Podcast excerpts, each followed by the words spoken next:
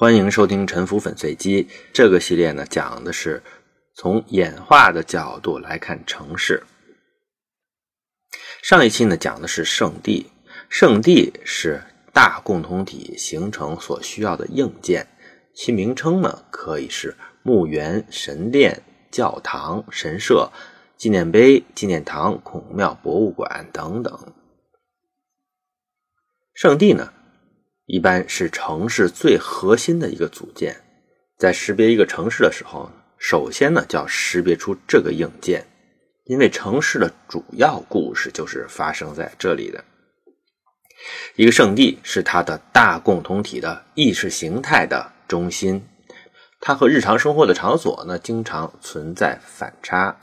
一个祭司他的生活方式和普通人是有差别的。比如，我们知道，在史书里，日本古代的女王比弥呼，她是不见普通人的，连武士贵族呢，她都不见，她需要保持一个神秘的存在。一个圣地，它最典型的配置是一个神殿，外面有一圈围墙，围墙的大门是有人把守的。这种配置呢，就形成一个小堡垒。圣地呢，也是其他的大共同体攻击的对象。但是它是不能随便被敌人占领的，所以我们知道很多著名的圣地，比如说我经常作为例子的雅典卫城、罗马的卡比多山，它们和堡垒是没有区别的，都是在一个可以俯瞰城市的狭小的山顶上，占据一个城中城、一个堡垒的位置。英文管这种城中的堡垒叫做 citadel。如果你在意大利中部开车，在路上你会看到很多在山顶上的聚落。其中的一部分呢是修道院为核心的村庄，而修道院就是堡垒本身。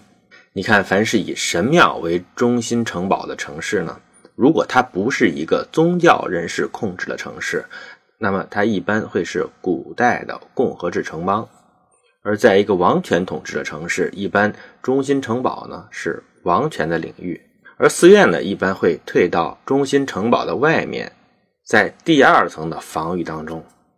在这种王权的城市里，你可以说城堡作为王权的象征，它才是真正的圣地，而寺院呢，只是一个次级的圣地，作为王权的附属物而存在的。比如在织田信长修建的安土城、加藤清正的熊本城，他们的寺庙和神社呢，都是在半山坡，在一个从山顶或者山下都比较容易到达的位置，体现出他们作为服务机构的性质。一个具有健全的防御能力的圣地呢，它其实能够适应很多的角色，其中之一呢是金库，信徒来进献钱财物品，这样神庙呢一般会有很多的财产库存，神殿和金库经常是一体的。罗马共和国的国库就在卡比多山上的朱庇特神庙里，雅典。德尔菲还有以弗所的神殿也是一样，他们也都是城市的金库。今天很重要的行业——银行业，它的起源就是这些神庙的金库。神庙为什么要搞银行业呢？因为神庙具有经营银行业的所有条件，它有大量的存货，有武装保护的仓库和保管能力，有良好的信用和权威性，至少在它的信众的范围内。有追缴借贷的能力，除去这些因素，从主观上，借贷呢是有帮助和救济的功能的，而且对于神庙来说呢，还会产生盈利。所以在神庙刚刚出现的时候，早在金银货币出现之前，银行就开始行使一些银行的功能了，只不过他们借出的可能是粮食或者种子之类的这些食物。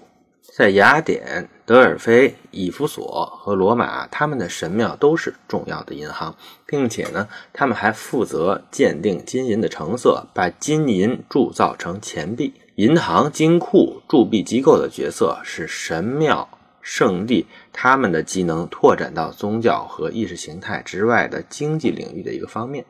这种拓展呢，增强了共同体的互助性，可以提高共同体和圣地的生命力。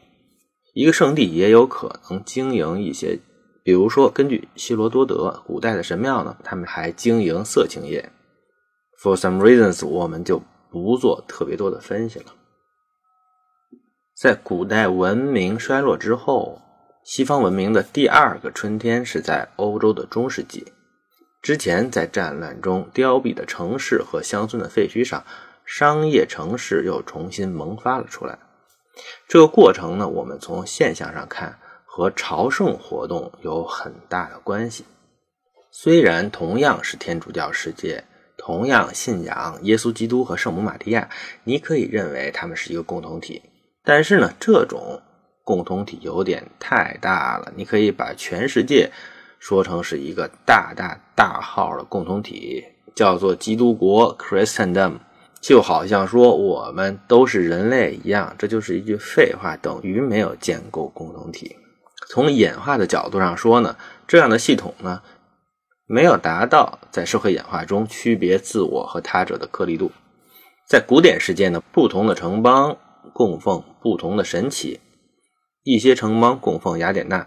另外一些供奉阿波罗、阿尔特弥斯等等，这些信仰的差异呢，很好的区分了不同的共同体。而在基督教世界中，这些信仰的生态位也不可能空缺着。你会看到各地呢都会推出他们自己的守护圣人，他们会从什么地方？有的时候呢是在中东挖出一些圣人的残肢，比如说一条大腿骨或者是一个下巴。然后呢，请回老家供奉起来。在布鲁日呢，供奉的是圣安德鲁；在巴黎呢，供奉的是圣丹尼；图鲁斯供奉的是圣萨特南；威尼斯供奉的是圣马可，等等等等。大教堂作为一个很重要的部分，来提升城市的威望，构成这种认同的凝结核。在十二世纪呢，大型教堂的工程竞赛，他们体现出了。当时各个城邦的雄心，也培育出了非常强大的专业团体。一个大教堂的建设工程呢，短的要十几年，长的有几百年。整个过程呢，形成了建筑从业者、艺术家和各种手工业、服务业人员的聚集。这些大工程此起彼伏，工匠团体也就跟着工程在各地之间流动。其中很著名的呢，有共济会。英文呢叫做 Freemason，它的字面意思呢是自由流动的石匠。一般大教堂的总设计师呢就是这种大师级的石匠。这些圣地呢在西欧，特别是在法国和伊比利亚北部，形成一个网状的朝圣导游图。服务于朝圣活动的商业，在这些朝圣之路之间形成，构成了新一轮西方文明兴起前夜的城市商业网络。朝圣的活动呢，让人们离开了他们的乡土，脱离了斯宾格勒说的那种近似于植物的生活方式。而且，探索呢，是人的一种本能的冲动。当人登上船要扬帆出海，或者背上包要走上未知的旅程的时候呢，总是。怀着浪漫的感情的，也是这种精神呢，才让人在全世界各地分布。仅仅凭借独木舟就到达夏威夷、复活节岛和塔斯马尼亚这种大洋深处的岛屿。意大利的阿西西有圣方济修道院，这是一个非常重要的宗教中心。如果你去看呢，你可以发现这是一座经历了衰退的城市。但是你可以看出，从前呢会有更多的店铺分布在通向修道院的路上。你可以通过店铺的多少和外观来还原每一处曾经具有的城市活力的强弱，并且可以判断出这附近是否有重要的目的地。房地产行业的人呢，很容易领悟到，在一个城市里，它的圣地呢就可以视同是一个主力店。什么是主力店呢？在一个高档商场里。香奈儿可能就是一个主力店，香奈儿呢，它会吸引许多人去观看，包括要买的和随便看看的。这些人进出香奈儿的专门店，就有可能在旁边的商店买其他的东西。类似的，像优衣库、麦当劳、像电影院、美术馆呢，他们都有可能增加人流，都有可能有主力店的作用。而在通向主力店的必经之路上的商店呢，都会因此而受益。离主力店越近，在它的隔壁或者在对面的商店呢，总是因为人流多而租金更高，具有更高的价值。而一个圣地在一个城市空间中，它能够导致的几种结构呢，基本呢就是几种主力店的结构。第一种，圣地呢在一个尽头或者在高处，这样呢通向圣地的道路，这条朝圣之路呢，经常呈现出商业街、市场或者庙会的状态。在日本呢，神社外面的路呢就叫做表参道，各种神社外面的参道呢都有很大的机会形成商业街。其实我之前也讲过了浅草寺前的商业街，以及上面庙会的摊位永久化的案例。罗马的卡比多山的朱庇特神庙下面呢，就是罗马广场。广场呢，英文叫做 Forum，Forum 的本意就是自由市场式庙会。古罗马历朝历代的公共建筑，包括神庙、法庭、议会大厦呢，很多都是围绕着这个广场建设的。这个市场呢，也逐渐有了有屋顶的回廊，回廊下面是遮风避雨的，开阔的露天的部分会更大。这两部分的分割呢？其实也是隐藏着一种结构，就是舒适和效率的平衡，还有固定和灵活的平衡。我们呢在这儿就不多讨论。这种神殿和市场的结合，在罗马人修建的所有城市里呢，都具有类似的结构。这当然也不是他们发明的，实际上这无需发明。古希腊的雅典也是穿过一个作为市场的广场，再走向卫城的山门的。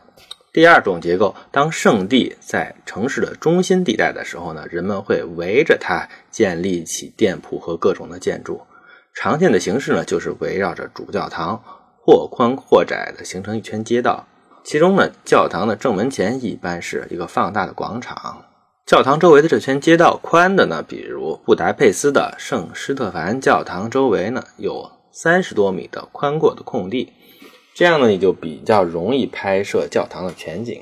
伦敦的圣保罗教堂周围呢，也是街道和广场，街道大概有十几米宽，主入口前呢稍微宽阔一点，这个比布达佩斯要窄得多。所以，伦敦的圣保罗教堂给人的印象呢是窝在一堆建筑的里面。不过呢，这其实还不是特别的紧凑，其实还可以更紧凑一些，因为这个教堂呢，通常它只有一个。公众进出的大门，而它其他的四周呢，一般都是非常封闭的墙面，所以呢，它周围的街道呢，从商业的角度上来说呢，都是一些单边街道。什么是单边街道呢？一般的街道呢，都是双边的，在一个一百米长的街道上，假如说每个店铺的宽度是十米，那么每一侧可以放下十个店铺，两侧加起来可以一共有二十个店铺。而当这条街道有一面是教堂的墙壁的时候呢，就只能剩下另外一边，同样是这一百米的长度，就只剩下了十个店铺。这样呢，同样的区域内呢，可以提供的服务就少得多。虽然教堂的墙面可以装饰的很漂亮，但是呢，对于这些街道的活力总是有所稀释的。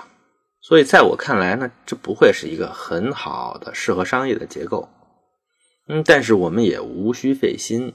肯定会有案例来解决这个问题的。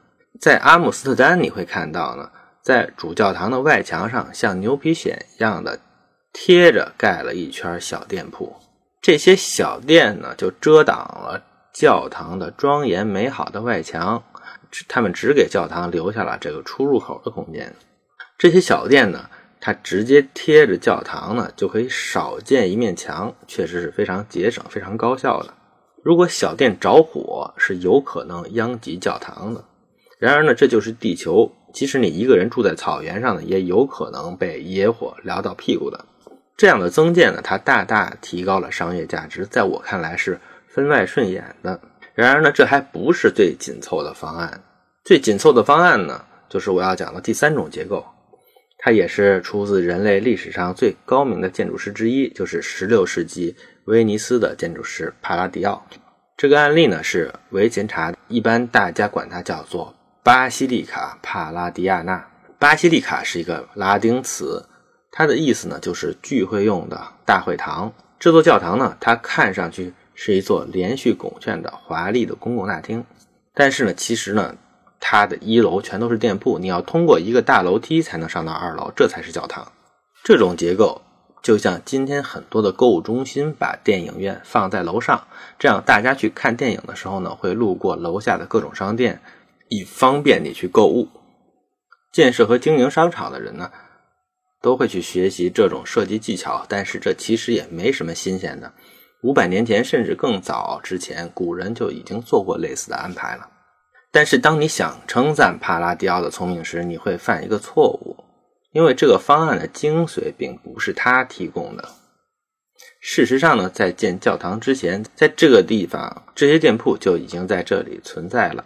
而教堂的方案只不过是尊重了这些店铺的存在，把它们整合到了新的方案当中。